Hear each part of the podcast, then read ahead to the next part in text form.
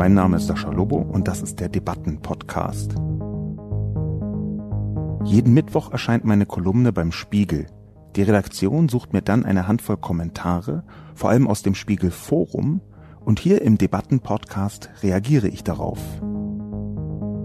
Dank soweit an die Foristen, die bis jetzt in der Lobo-Kolumne kommentiert haben. Es ist eine wahre Wohltat im Vergleich zu anderen Coronavirus-Foren. Die Empathie, die sie in den sozialen Netzwerken wahrnehmen, hat vor allem eine Quelle, nämlich die eigene Betroffenheit. Nur dass dieses Jahr schon seit Januar die Rosen blühen, geht leider komplett unter. Unser Podcast wird heute präsentiert von Wandery und der aktuellen Staffel ihres Hit-Podcasts Kampf der Unternehmen. Der Podcast bringt Insider-Stories zu denkwürdigen Duellen zwischen Unternehmen und Marken, die garantiert nichts für schwache Nerven sind. In der aktuellen Staffel steht ein Tech-Startup im Fokus, das versucht, den Platzhirschen zu vertreiben. Der wiederum hat keine Skrupel, auch mal unfair zu spielen. Es geht um Snapchat versus Facebook.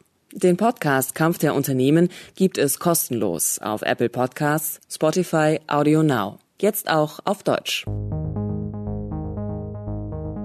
Guten Tag und herzlich willkommen zu einer weiteren Ausgabe des Debatten- und Reflexionscastes. Heute zum Thema Coronavirus und soziale Medien.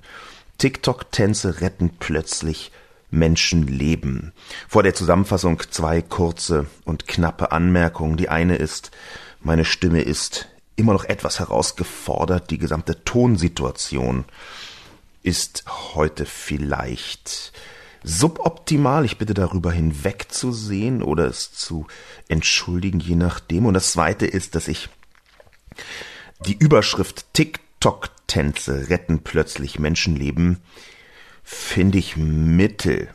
Die ist selbstredend nicht von mir, obwohl ich auch schon Sachen gemacht habe, die ich mittel finde, aber die ist jedenfalls nicht von mir. Ich hätte mir eine andere gewünscht, aber man bekommt halt nicht immer, was man sich wünscht. Vielleicht das Motto 2020. Nun aber tatsächlich die Zusammenfassung. Coronavirus und soziale Medien. TikTok-Tänze retten plötzlich Menschenleben. Sascha Lobo stellt folgende These auf. Soziale Medien finden langsam eine Rolle als informationelles Immunsystem der Welt. Denn es lassen sich zunehmend häufig positive Reflexe und produktive Reaktionen beobachten. Bewältigung.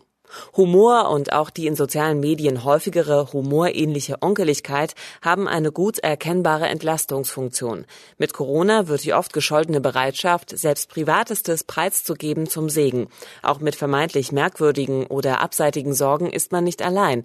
Und nicht allein zu sein und sich nicht allein zu fühlen, ist eines der besten Mittel zur Bewältigung von allem. Diskussion. Es ist deshalb auch ein großes Missverständnis, dass Diskussionen immer rein faktenorientiert und ergebnisorientiert sein müssten. Sie haben eine manchmal sogar wichtigere soziale Funktion.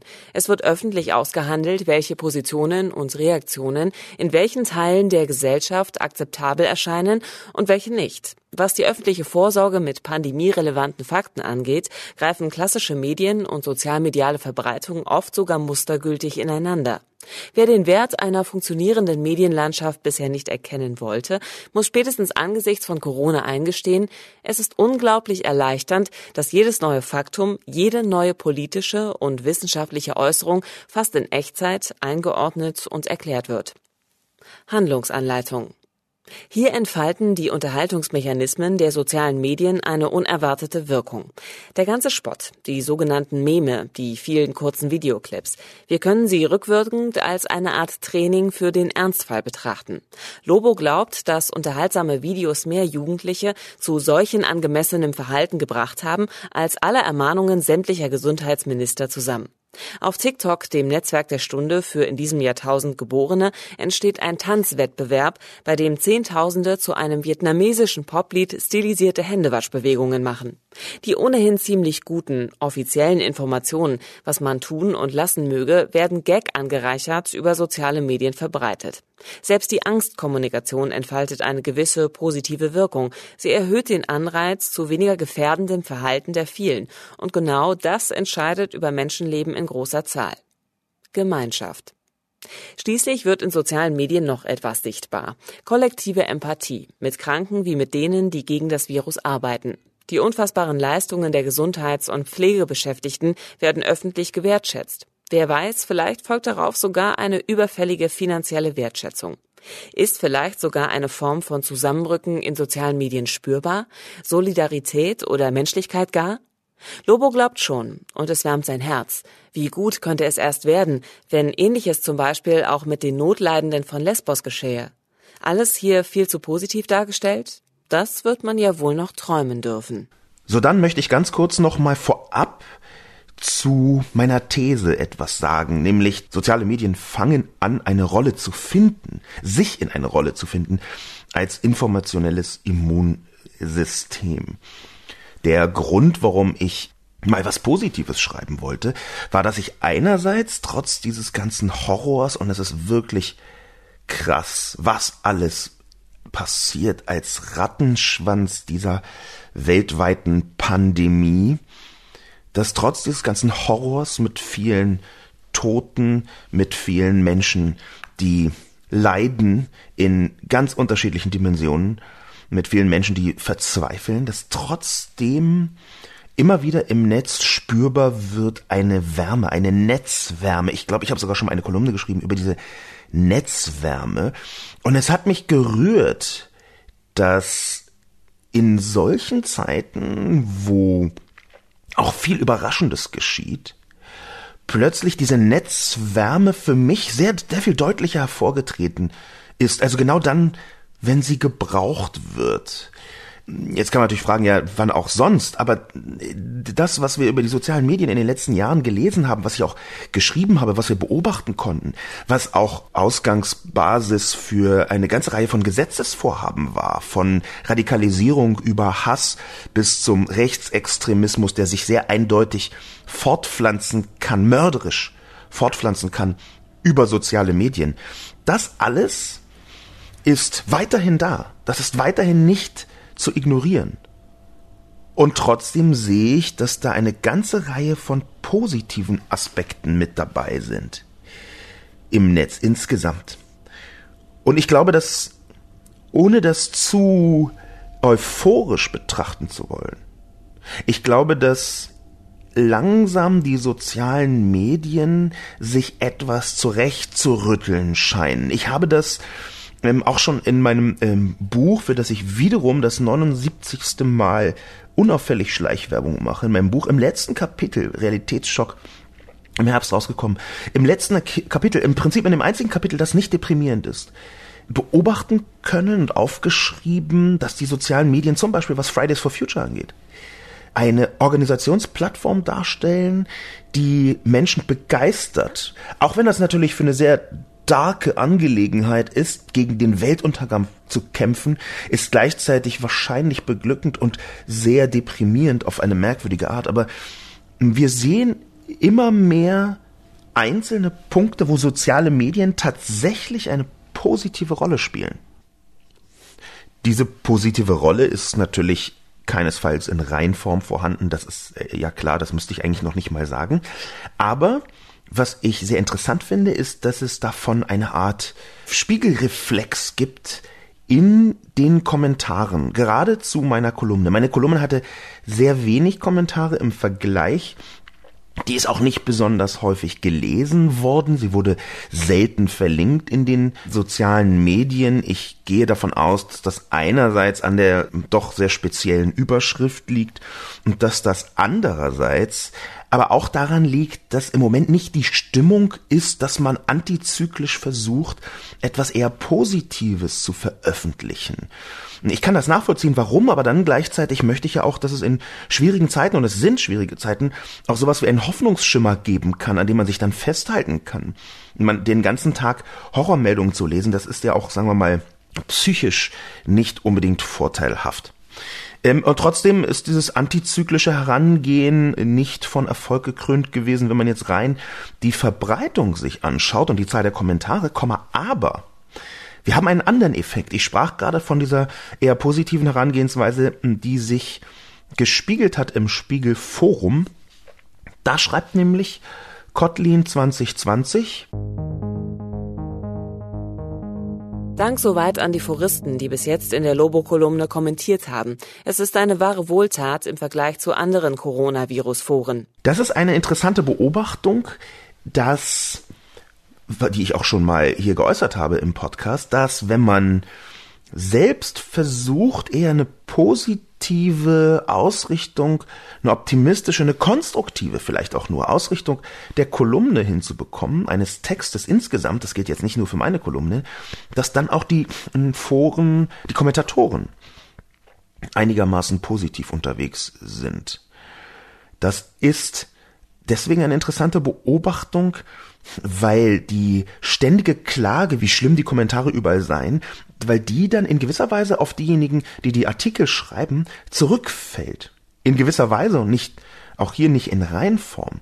Aber es ist tatsächlich auffällig, dass wenn man einen, sagen wir mal, giftigen, einen polemischen, einen krachenden Ton ansetzt, dass dann natürlich, das ist jetzt auch nicht wirklich riesig überraschend, aber dass dann tatsächlich auch die Kommentare in diese Richtung gehen.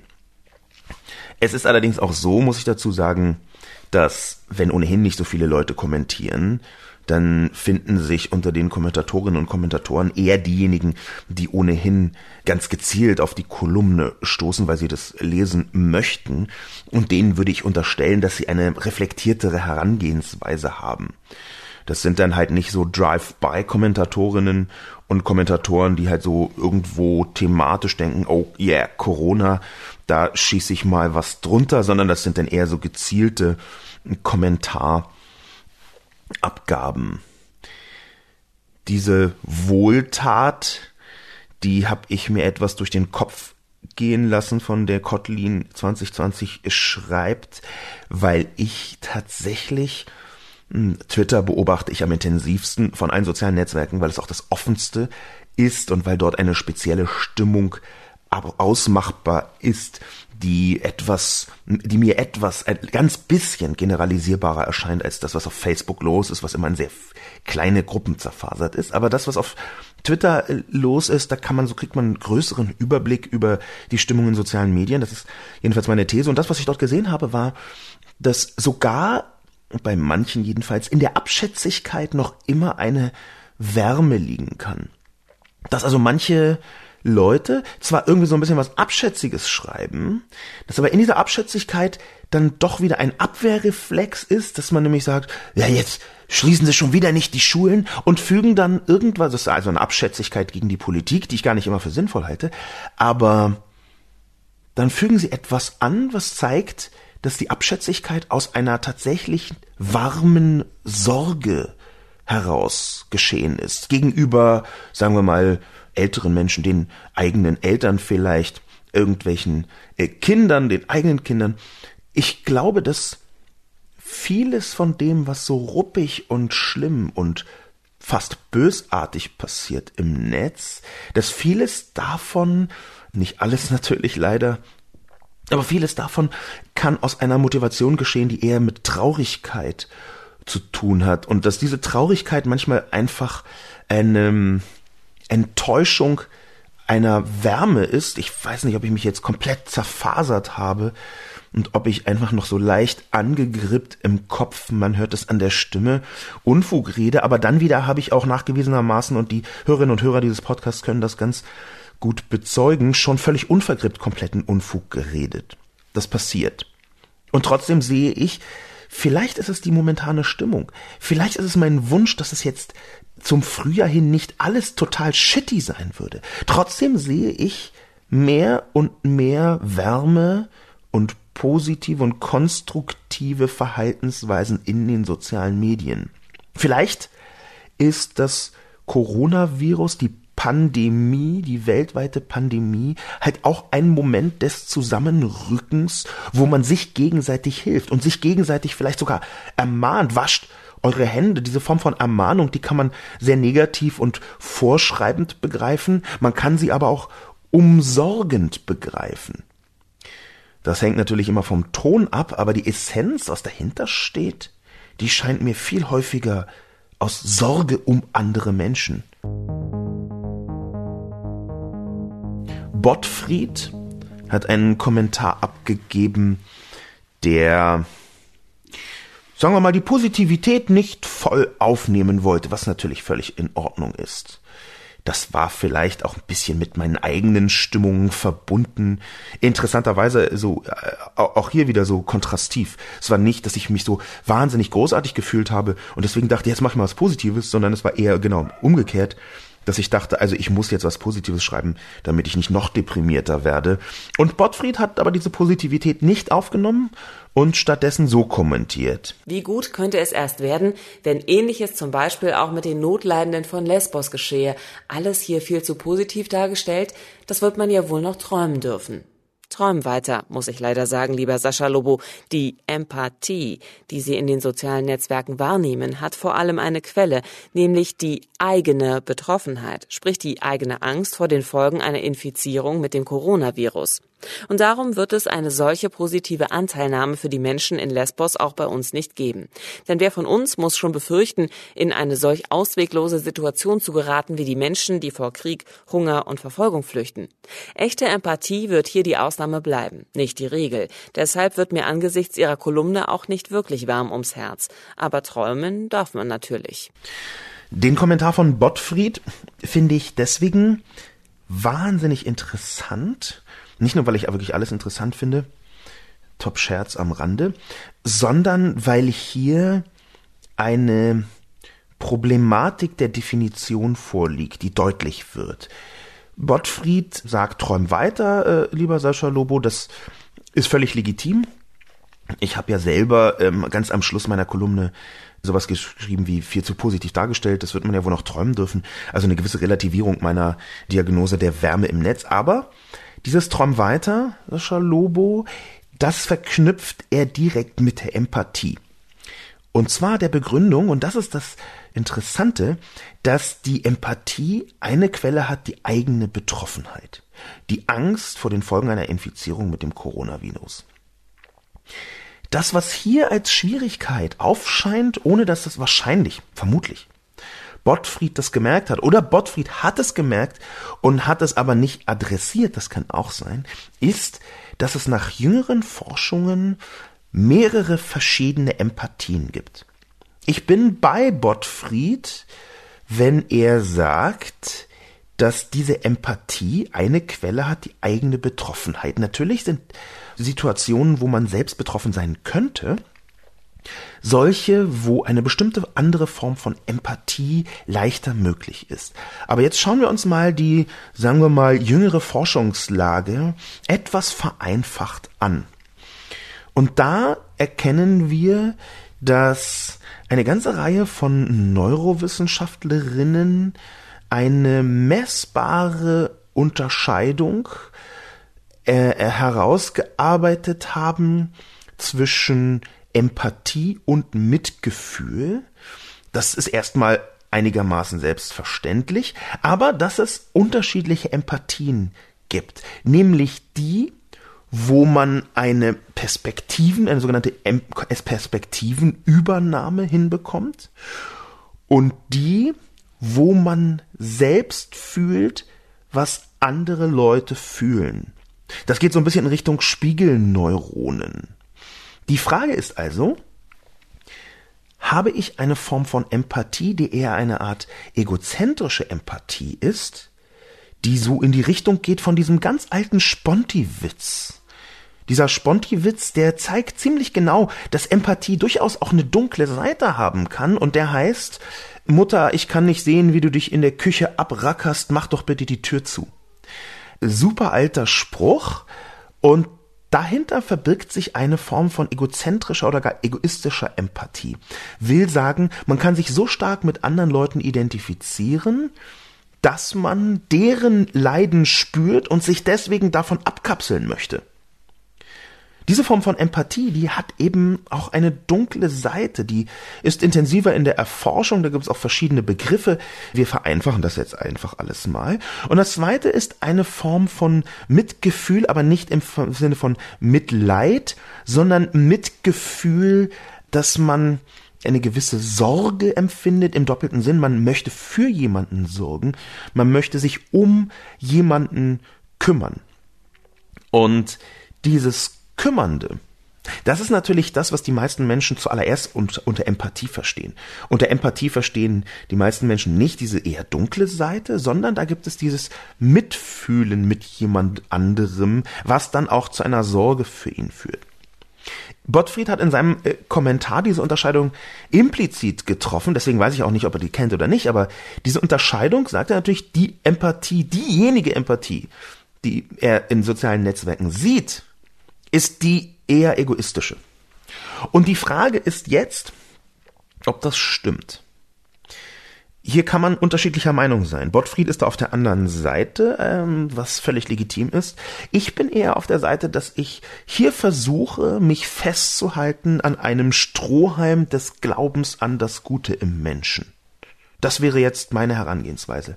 Ich würde sagen, das ist nicht die kalte, dunkle, macht die Küchentür zu Empathie, das ist eher die Empathie der ehrlichen Anteilnahme und ehrlichen Sorge um andere Menschen.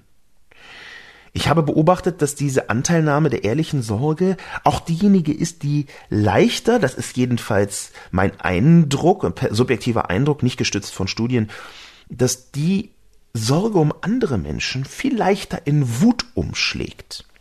Wenn man sich also zum Beispiel sorgt um die älteren Menschen im eigenen Haus oder die Eltern. Die sind zwar näher dran, aber die sind ja nicht identisch mit der eigenen Person. Also wenn man sich um die eigenen Eltern sorgt, dann schlägt diese Sorge viel schneller in eine Form von Wut um, wenn zum Beispiel Leute sagen, äh, Hände waschen, wieso, was soll der Shit, als wenn man sich um sich selbst Sorgen macht. Das ist jedenfalls mein Eindruck. Und dadurch, dass diese Empathie, die wir in sozialen Netzwerken sehen, die Netzwärme, das hatte ich vorher schon angedeutet, vergleichsweise schnell auch in so eine Abschätzigkeit reingeht. Dadurch wäre mein Rückschluss, wir haben es hier tatsächlich mit der Sorge um andere Leute äh, zu tun. Vielleicht möchte ich das auch unbedingt glauben, Gottfried.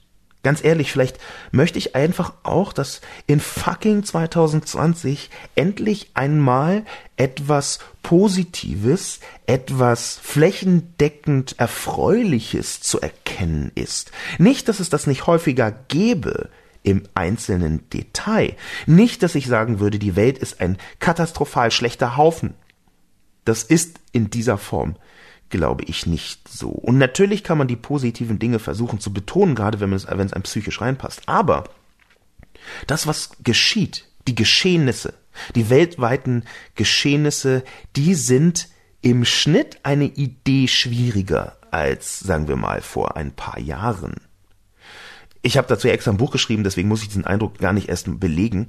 Aber wir müssen uns einfach nur den Klimawandel anschauen, wo Zeit verrinnt. Und jede Zeit, die verrinnt und es nicht besser wird und man nicht intensiver agiert, die kann man eben schon als schlecht begreifen.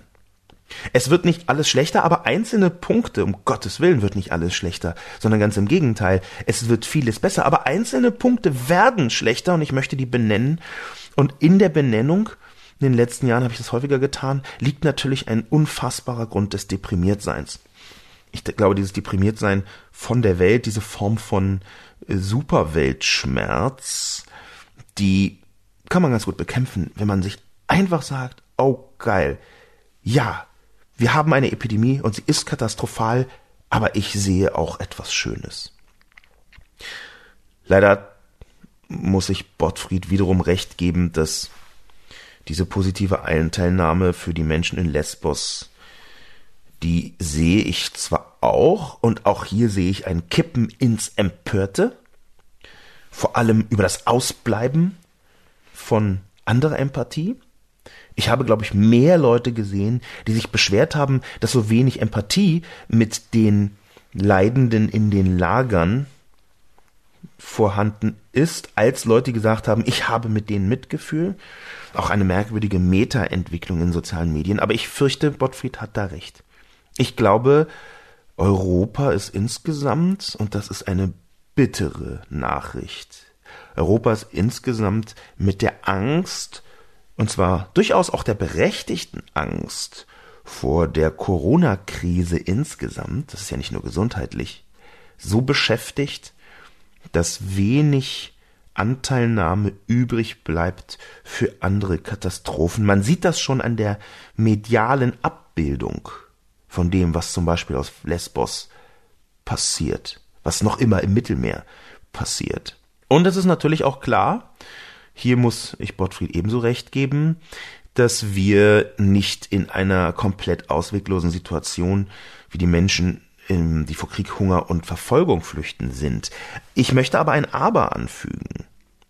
Denn dieses Aber ist eines, in dem es um Leben geht. Und vollkommen klar geht es katastrophalerweise in Lesbos auch um Menschenleben, wie wir inzwischen wissen. Auf eine Art, die noch sehr intensiv zu klären sein wird. Welche Rolle spielen hier welche Regierungen, welche Grenztruppen, welche Direktiven, welche vielleicht nur im Hintergrund angedeuteten Maßnahmen bei diesen verschiedenen, ja teilweise auch irgendwie so euphemistisch Pushbacks und sowas genannten äh, Situationen.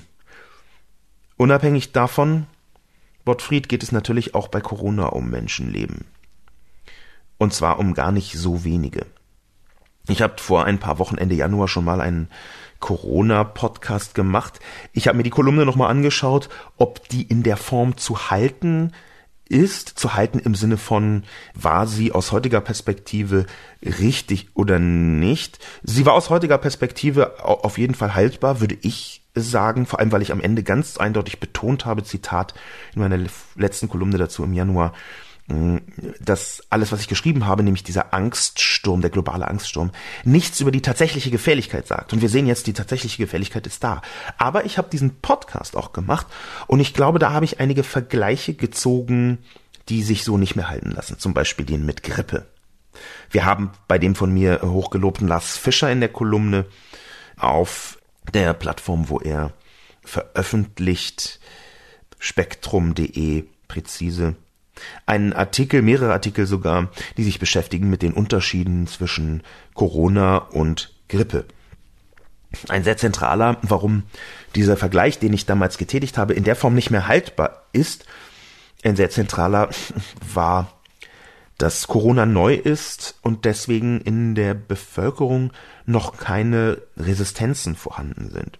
Dass die Sterblichkeitsrate höher ist, einerseits, und dass auch dritterweise noch kein Impfstoff besteht.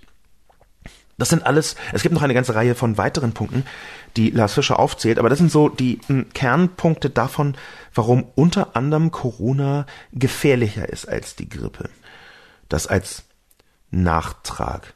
Vielleicht ist es auch so, Bottfried, im direkten Vergleich, dass das Kollektiv, das amorphe, diffuse Kollektiv der ähnlich oder gleichsprachigen Menschen in sozialen Medien, in einem sozialen Medium wie zum Beispiel Twitter, dass die erstmal Empathie langsam als Gruppe lernen müssen. Es ist ja schon so, dass Gruppenverhalten sich manchmal sehr drastisch unterscheidet von Einzelpersonenverhalten. Das heißt, man kann gar nicht so gut aus dem Gruppenverhalten, das jemand abbildet, zurückschließen auf die eigenen Verhaltensweisen, wenn sie Einzelpersonen wären. Das, natürlich geht das bis zu einem gewissen Grad, aber es gibt sehr eindeutig auch gut erforscht Unterschiede dazwischen. Na, gut erforscht, einigermaßen okay erforscht Unterschiede, in sozialen Medien wenig erforscht. Äh, das blende ich jetzt mal aus, aber Vielleicht ist es wirklich so, dass solche großen sozialen Medienkollektive erstmal Empathie lernen müssen. Und dann fangen sie eben an mit etwas, was ihnen näher ist. Gottfried, so wie sie sagen, nämlich das Coronavirus aus einer etwas größeren Chance der eigenen Betroffenheit oder auch der Betroffenheit im eigenen Umfeld. Und vielleicht schaffen sie es irgendwann dann auch, diese kollektive Sozialmedienempathie auch auf Bereiche auszudehnen, in denen man nicht mehr selbst betroffen ist. Ich würde nämlich schon sagen, dass die meisten Menschen nicht die knalldackligen Rassisten, nicht diejenigen, die noch immer glauben, dass die AfD eine Partei der Mitte sei, wo sie ja rechtsextrem ist. Nicht diejenigen, aber der Rest der Leute, die hätten schon eine Anteilnahme für die Menschen in Lesbos übrig. Aber vielleicht blenden sie das gerade aus, weil man es auch irgendwie ab einem bestimmten Punkt nicht mehr hinbekommt. Empathie ist auch etwas, glaube ich zumindest, was wie viele andere Gefühle eine gewisse Endlichkeit im eigenen Herzen hat, eine Endlichkeit im eigenen Herzen. Das hört sich schon wieder so ein bisschen nach, ja, wir können auch nicht allen helfen an. So ist es gar nicht gemeint, sondern es ist eher gemeint, dass ab einem bestimmten Punkt man überfordert ist, wenn die Empathie wieder und wieder und wieder äh, gefordert ist als Gefühl. Dann macht man irgendwann zu. Ich habe da selber eine Kolumne drüber geschrieben, und zwar bei diesen apokalyptischen Szenen vor ungefähr neun Jahren, ich glaube, das war 2011, hm, als die Bilder von den Tsunamis in Japan zu sehen waren, von Fukushima unter anderem. Diese apokalyptischen Filme, wo irgendwann ich gemerkt habe, es ist mir zu viel. Ich schalte ab. Ich gerate in die Möglichkeit, zynisch zu werden. Vielleicht müssen wir das alles lernen. Und vielleicht haben wir in den sozialen Medien dann irgendwann noch die Chance, die etwas weiter weg befindlichen Anlässe für Anteilnahme deutlicher zu spüren. Nicht alle, aber manche. Emil glaubt nun wieder in seinem nächsten Kommentar, dass die Corona-Pandemie auch zu einer Chance werden könnte. Nur dass dieses Jahr schon seit Januar die Rosen blühen, geht leider komplett unter. Dabei wäre vieles, was zur Bewältigung der Corona-Pandemie nützlich wäre, auch für die Bewältigung der Klimakatastrophe nützlich. Zum Beispiel Umdenken in gesellschaftlichen und wirtschaftlichen Prioritäten. Von Sascha Lobo hätte ich noch einen anderen Aspekt erwartet. Die Quarantänewelle ist eine unerwartete Chance, die Digitalisierung voranzutreiben. Die Republika findet dieses Jahr bestimmt im Netz statt. Aber auch Unternehmen, Schulen und Gesundheitswesen könnten einen dringend benötigten Anschub in Sachen Digitalisierung durch die Pandemie bekommen. Danke auch an Herrn Lobo für die Anerkennung medizinischer Tätigkeit am Patienten. Die lässt sich nur wenig technisch ersetzen und von den eigenen Vorgesetzten fühlen sich viele Ärztinnen und Pflegekräfte nicht ernst genommen. Danke dafür. Emil bringt gleich mehrere sehr wichtige Aspekte mit hinein, denen ich mich etwas näher widmen möchte.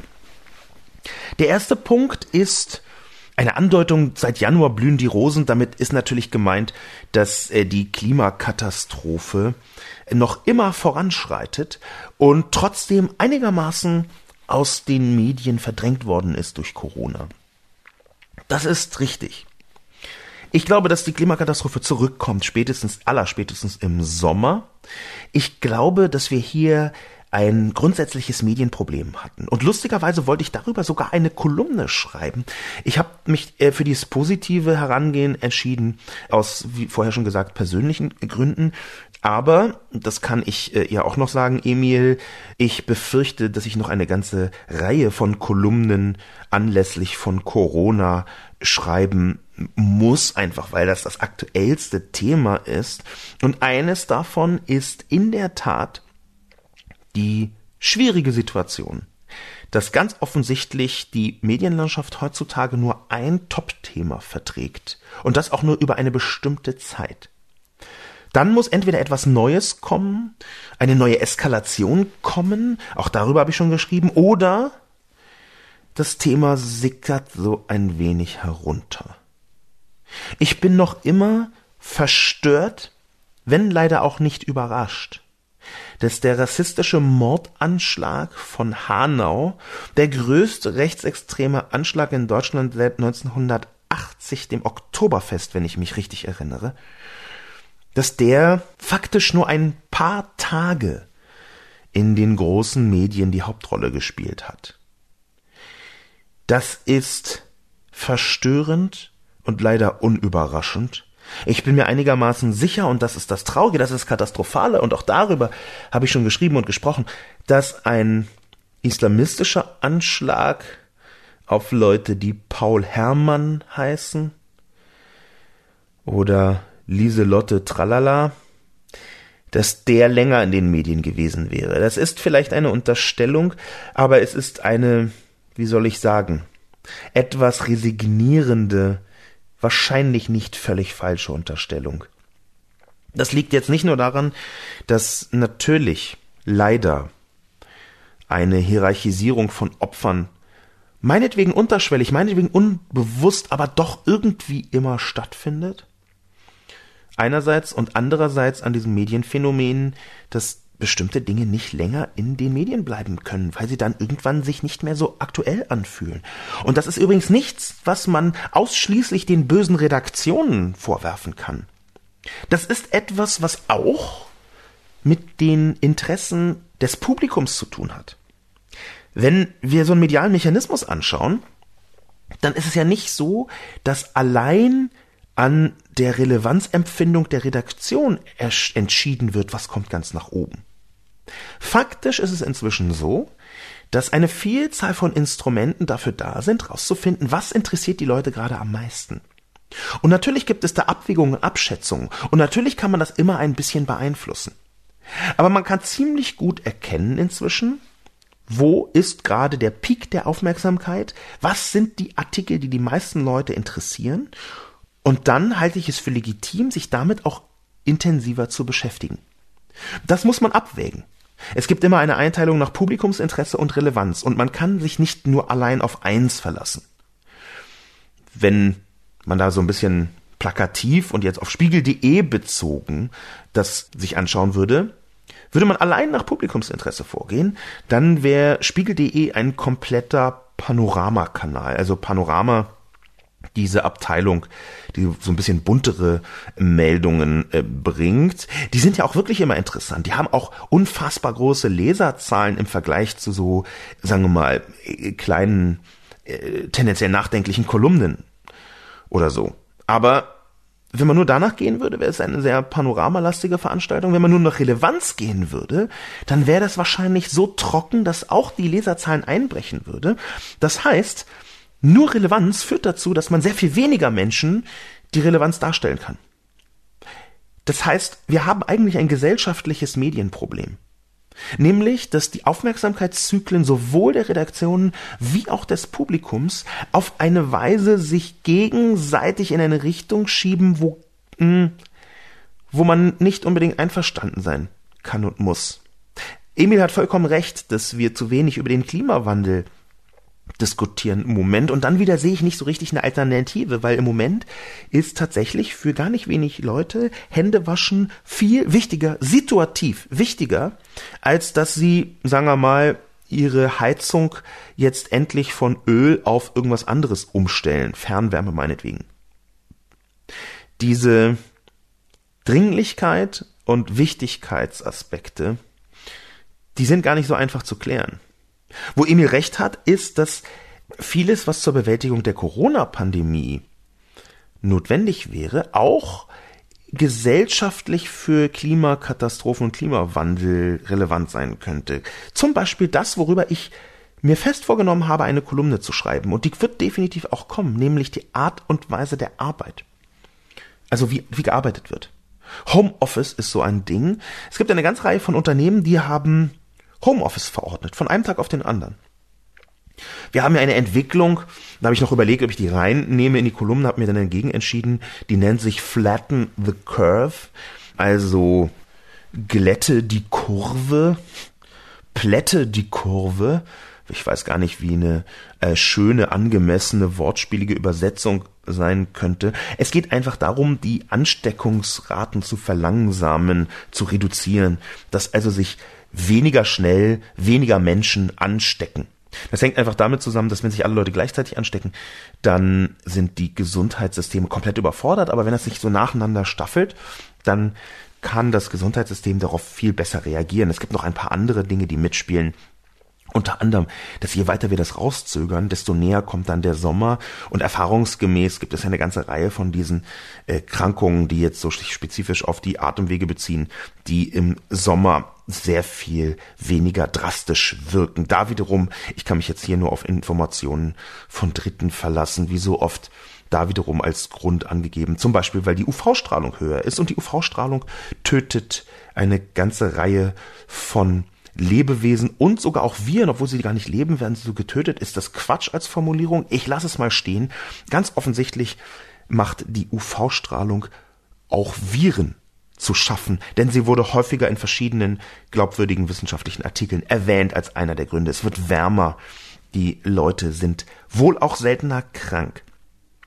Das kommt alles zusammen. Also. Wir haben also diesen Teleworking, so hieß das glaube ich früher, Homeoffice-Aspekt, der sowohl für die Klimakatastrophe richtig und wichtig ist, weil man dann einfach weniger pendelt und also weniger CO2 ausstößt, als auch für die Corona-Pandemie. Social Distancing, Reduktion des Verbrauchs, mehr zu Hause bleiben. Das sind alles Themen, die werde ich im Arbeitskontext zumindest auf jeden Fall noch mit behandeln. Interessant ist auch, dass hier Emil auf die Veränderung zum Beispiel von Events Bezug nimmt. Die Republika ist inzwischen auf August verschoben, die Emil angesprochen hat. RP20 Republika dieses Jahr findet im August statt. Das war zum Zeitpunkt des Kommentars bei Emil noch gar nicht klar. Aber natürlich kann man sich überlegen, wo könnte denn die Pandemie gelöst werden, wenn man digital schon weiter wäre. Hier wird auch ganz besonders deutlich, mein, eins meiner Lieblingsthemen, und zwar Lieblingshassthemen, hier wird auch besonders deutlich, dass Homeoffice halt auch nur dann überhaupt geht, wenn man zu Hause ausreichend schnelles Internet hat. Die Zahl der Leute, die sagen wir mal irgendwie im Umland einer mittleren Stadt wohnen und bei sich zu Hause beschämend schlechtes Internet haben und dann halt immer in die Firma fahren, ins Büro fahren, in die Fabrik fahren, wo dann ausreichend schnelles Internet für die Arbeit ist, wobei aus der Fabrik ins Homeoffice, weiß ich gar nicht, ob das in der Form existiert, macht nichts. Das, worauf ich hinaus möchte, ist, dass wir eine flächendeckende Infrastruktur, digitale Infrastruktur bräuchten und wir könnten sie in Zeiten von Corona echt gut gebrauchen. Tatsächlich ist eine Pandemie ja etwas, was umso besser eingedämmt werden kann, je weniger Menschen untereinander Kontakt haben. Und da ist Homeoffice natürlich der zweite Vorname von so wenig Kontakt wie möglich, wie alle Freiberuflerinnen und Freiberufler, alle Selbstständigen, in die ihr zuhören, mit einem lachenden und einem zweiten lachenden Auge sagen werden. Okay, auch einem, einem dritten weinenden Auge. Es ist in der Tat so, dass die Art und Weise, wie wir arbeiten, mein erstes Buch hieß hier, erstes größeres Buch hieß Wir nennen es Arbeit, genau davon gehandelt hat, wie die Digitalisierung die Arbeit verändert und dass ich das am eigenen Leib, wie so viele erlebt habe, was für großartige Vorteile und Nachteile es hat, einfach zu Hause bleiben zu können und von dort zu arbeiten oder am See oder von Australien aus oder von sonst wo. Die Digitalisierung könnte in der Tat hätte man sie schon in Deutschland weiter vorangetrieben, ein Lösungsmechanismus sein können gegen Corona. Ein anderer Linderungsmechanismus, beziehungsweise vielleicht sogar Heilungsmechanismus, auch den spricht Emil an, nämlich die medizinischen Tätigkeiten am Patienten, die Ärztinnen und Pflegekräfte, die sich nicht ernst genommen fühlen. Ich habe aus persönlichen Gründen, ich möchte nicht ins Detail gehen, aber man erahnt vielleicht etwas meine Deprimierung. Ich habe aus persönlichen Gründen in der letzten Woche sechs bis sieben Stunden in einer Notaufnahme eines Berliner Krankenhauses verbracht. Ich war nicht die betroffene Person, aber ich war trotzdem dort. Das, was da geschehen ist, was ich beobachten konnte, war schon einigermaßen bestürzend, obwohl dort niemand war, der Corona hatte jedenfalls nicht deswegen eingeliefert worden ist. Ich konnte etwas beobachten, was viele Leute sagen und sehen, die im Gesundheitssystem unterwegs sind. Ich habe mich so leicht, also angefreundet ist übertrieben, aber neckisch freundschaftliche Beziehung zu einer der Personen dort aufgebaut, wenn man so viele Stunden so nebeneinander her, ich am Bett einer Person und diese andere Frau immer dort herumspringend, einigermaßen hektisch, um sich um alle möglichen Leute gleichzeitig kümmern zu können. Wenn man das also so nebeneinander her macht, dann kann man irgendwann das hören, was ganz viele Leute wissen, nämlich die dramatische Unterbesetzung. Eine Notaufnahme, in der nur knapp mehr als die Hälfte derjenigen Leute waren, die eigentlich gebraucht würden. Wir reden hier von einem Phänomen des Kaputtsparens. Und auch wenn man das ein bisschen feintunen muss, vorsichtig gesagt, Denn noch immer hat Deutschland ein vergleichsweise umfangreiches Gesundheitssystem. Die Zahl der Betten in Intensivstationen ist zum Beispiel pro Kopf in Deutschland mit am höchsten. In anderen Ländern ist sie nicht so weit entwickelt. Aber wir haben eine ganze Reihe von Problemen.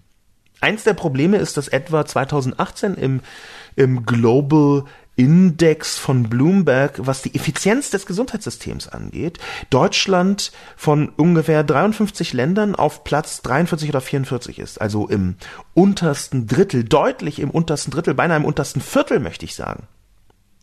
Bloomberg macht jedes Jahr diesen Index. Und ich konnte beobachten, warum das so ist, weil ich sieben, fast sieben Stunden in einer Notaufnahme war für ein paar Untersuchungen, die faktisch netto, hm, ich würde sagen, 15 Minuten gedauert haben. Das ist das, was an Effizienzmangel vorhanden ist und ich glaube, dass sich das jetzt rächen kann. Die Überlastung von Menschen in der Gesundheitswirtschaft, im Gesundheitssystem insgesamt, die ist katastrophal. Ich sehe, dass noch immer das deutsche Gesundheitssystem kein schlechtes ist. Aber ich glaube, der Hauptgrund dafür ist, dass auf Verschleiß gefahren wird. Dass an der Substanz vor allem der Mitarbeiterinnen und Mitarbeiter gezehrt wird. Wenn ich mir anhöre, dass dieser unglaublich ohnehin zehrende Job nicht selten verbunden ist mit 24 Stunden Schichten und man das so für normal hält und hinnimmt, wenn ich mir anhöre und anschaue, wie Ärzte im Praktikum teilweise ausgewrungen werden, wie Menschen in völliger Erschöpfung trotzdem noch versuchen, anderen zu helfen, die in der Regel noch defekter sind, weil sie einfach gerade ins Krankenhaus gekommen sind. Wenn ich mir das alles anschaue, und ich habe es mir live anschauen können, über Stunden und Aberstunden, dann muss ich sagen, wir brauchen dringend eine massive Investitionsfront in die Gesundheitswirtschaft. Es ist ja gar nicht, dass dort zu wenig Geld vorhanden ist. Aber ich glaube, wir müssen es besser kanalisieren. Ich glaube auch übrigens, dass man noch sehr viel mehr Geld benutzen kann. Vielleicht ist auch doch zu wenig Geld vorhanden. Trotz dieser vergleichsweise großen Summen, das deutsche Gesundheitssystem ist kein besonders billiges, was ich aber auch für völlig gerechtfertigt halte. Denn wir haben zwei große Faktoren, die das noch verstärken werden, die jetzt auch in der Coronavirus-Krise glaube ich, eine Rolle spielen können. Das eine ist, dass immer mehr ältere Menschen in Deutschland leben und dadurch auch der Aufwand zum Beispiel in der Pflege steigt und dadurch wiederum das Gesundheitssystem leistungsfähiger werden muss und damit eben auch teurer wird. Und der zweite Punkt ist natürlich, dass wir hier eine Digitalisierung brauchen des gesamten Gesundheitssystems, schon aus Effizienzgründen, eine Digitalisierung, die für sich auch nochmal Milliardeninvestitionen bedeutet. Die Digitalisierung kann, wenn sie weiter vorangeschritten wäre, halt nicht nur im Arbeitsbereich, sondern könnte, wenn sie schon da wäre, auch im Gesundheitsbereich, im Corona-Bereich vieles einfacher machen. Das ziemlich heftige hier dran ist, dass ich mir nicht sicher bin, ob der vergleichsweise positive Start in Deutschland, was Corona angeht, sehr wenige Todesfälle, ich habe in meiner Kolumne einen Artikel verlinkt, der von der LA Times kommt und der beschreibt, wie gut das deutsche Gesundheitssystem funktioniert und dass man das daran abmessen könnte, dass hier in Europa vergleichsweise viele Fälle sind, nämlich zu dem Zeitpunkt der des Artikels, ähm, ich glaube 1300 oder 1400 Fälle, dass aber zu diesem Zeitpunkt erst zwei oder drei Leute gestorben waren, vielleicht sogar noch etwas weniger. Also eine sehr geringe Todesrate. Das hat immer viele verschiedene Gründe. Gleichzeitig bekommen wir die Nachricht, auch das hat übrigens Lars Fischer getwittert, Gleichzeitig bekommen wir die Nachricht, dass bei den standardisierten Tests, die gemacht werden, in Deutschland wahnsinnig wenig versteckte Fälle gefunden werden, also praktisch keine versteckten Fälle gefunden werden was wiederum auch für ein Gesundheitssystem und die Güte des Gesundheitssystems spricht. Aber ich bin, und so habe ich angefangen, der Satz ist noch gar nicht beendet worden von mir, ich bin mir nicht sicher, ob das so bleibt. Ich glaube, dieser relativ starke Anfang, wo man sogar Jens Spahn einen Respekt zollen muss, würde ich sagen. Er vermittelt zumindest glaubhaft nicht nur die Sorge, sondern ist sich nicht zu schade, kopfüber in die Situation reinzuspringen und zu kommunizieren. Ich sag mal so, ich habe auf Twitter irgendjemand den Scherz machen sehen, ich weiß leider nicht mehr wer. Gott sei Dank ist gerade Jens Spahn Gesundheitsminister und nicht Andreas Scheuer. Das kann ich vollumfänglich genauso bestätigen. Man stelle sich vor, in einer solchen pandemischen Situation wäre eine Knalldackel-Flitzpiepe wie Andreas Scheuer nicht Verkehrsminister, sondern Gesundheitsminister. Um Gottes Willen. Ich befürchte aber, dass trotz der bis jetzt einigermaßen positiv, auch an den Zahlen positiv ablesbaren Startbedingungen des Gesundheitssystems in Deutschland schnell etwas kippen kann.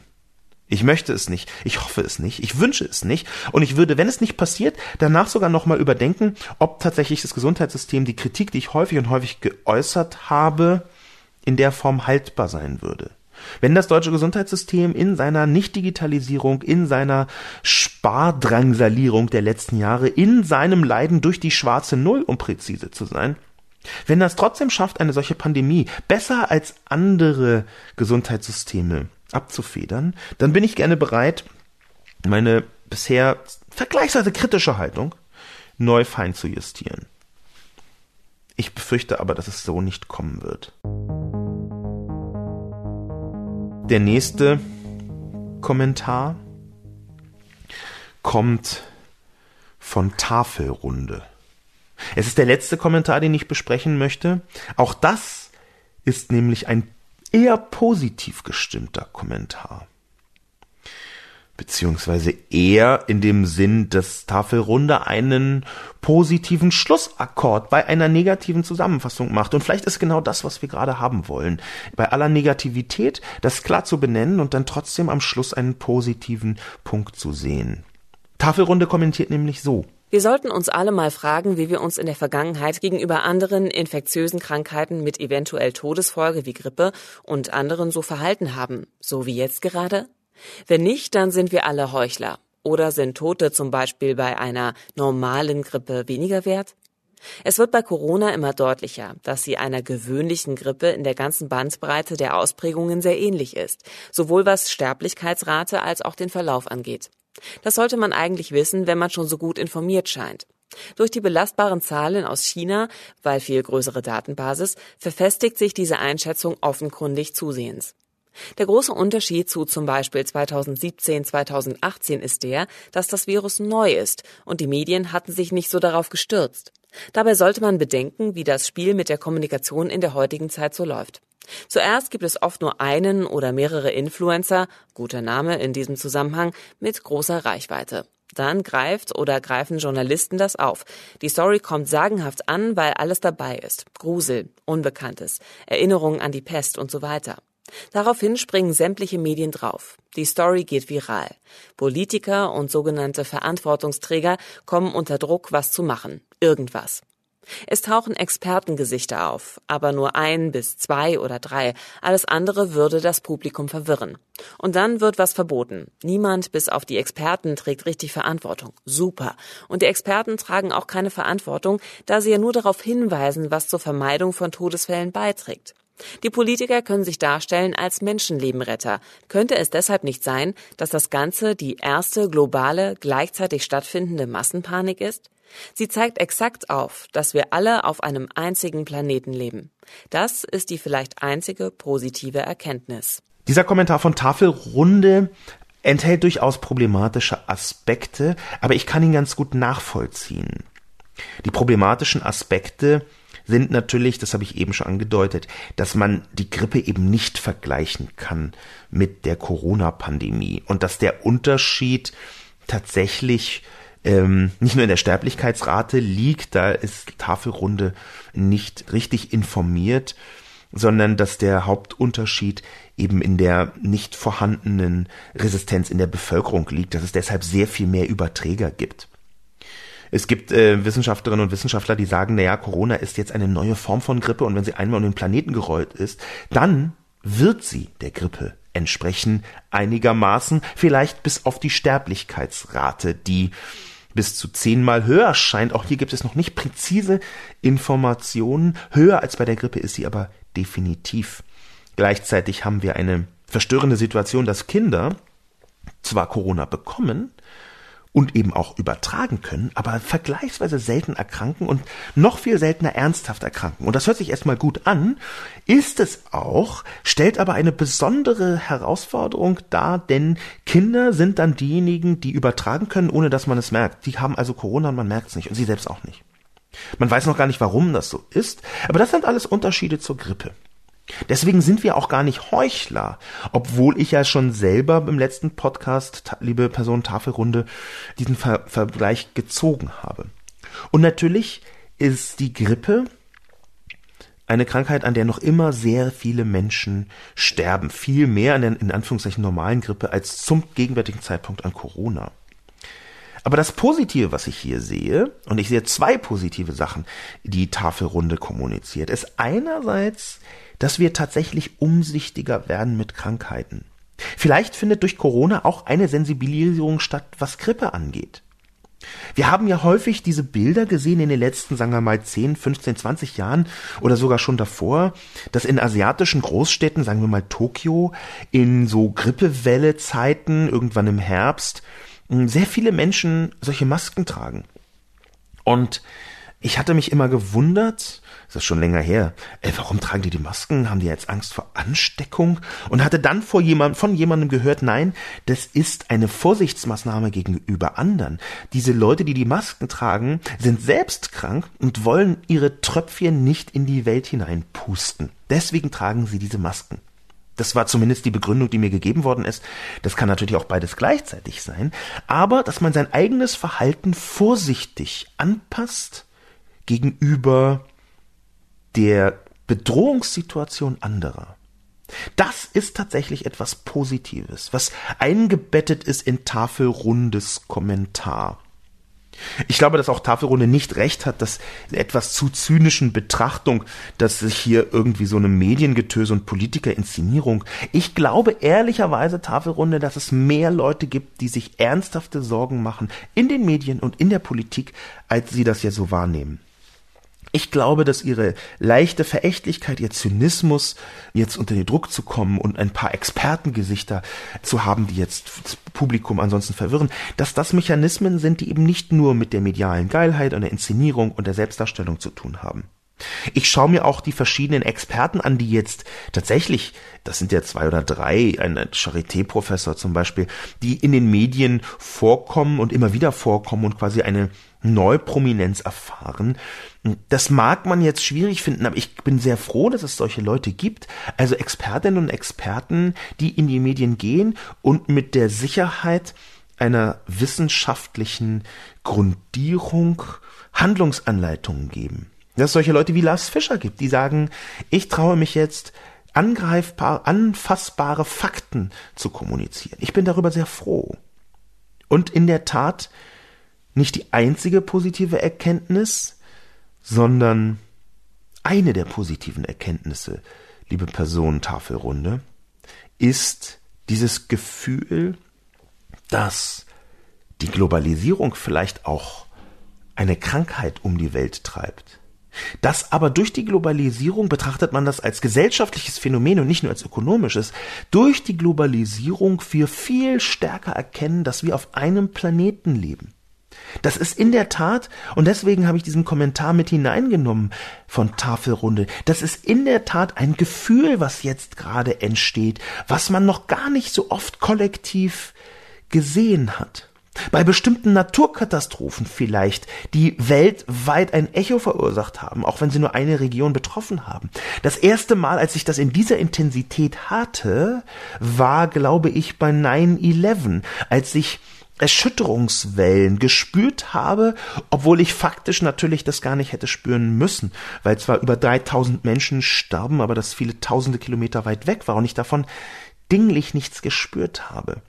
Aber ich glaube nicht, dass das eine Massenpanik ist und ich möchte positiv schließen. Ich möchte eine positive Kolumne auch mit einem positiven Podcast beantworten. Ich glaube, dass Tafelrunde recht hat. Eine positive Erkenntnis kann jetzt sein, dass wir auf einem Planeten leben. Und dass etwas, was in China in Wuhan passiert, uns direkt betreffen kann. Quasi eine Übermetapher, Corona als Übermetapher beim Klimawandel, bis hin zu dem erschütternden Faktum, dass bestimmte Menschen durch das eine sterben und gefährdeter sind und andere Leute eher nicht. Es können sich einfach manche Menschen auch aus ihrer Privilegiertheit leisten, den Klimawandel zu leugnen oder Corona verächtlich zu machen und für nicht besonders gefährlich zu halten, und andere können das nicht. Auch das ist eine Parallele. Vielleicht schafft Corona es, auch in dieser weltweiten gemeinschaftlichen Aktion, die zu spüren ist, die zu sehen ist, in den Absprachen, in der Koordination, in der politischen Koordination, vielleicht schafft Corona es in der Tat, eine bestimmte Form von kollektiver planetenweiter Empfindungslandschaft herzustellen. Dass wir also ein neues Wir am Horizont sehen, das durchaus aktionsbefähigt ist, so wie wir es bräuchten für den Klimawandel und wie es bis jetzt offenbar zu selten ausgeprägt auch stattgefunden hat. Und mit dieser vielleicht positiven Erkenntnis, dass wir aus Corona etwas lernen können für den Klimawandel, trotz aller fürchterlichen Entwicklungen und der Toten, die mit Corona verbunden sind. Aus dieser positiven vielleicht Erkenntnis möchte ich mich heraus verabschieden. Danke fürs Zuhören. Mein Name ist Sascha Lobo. Und bis zum nächsten Mal.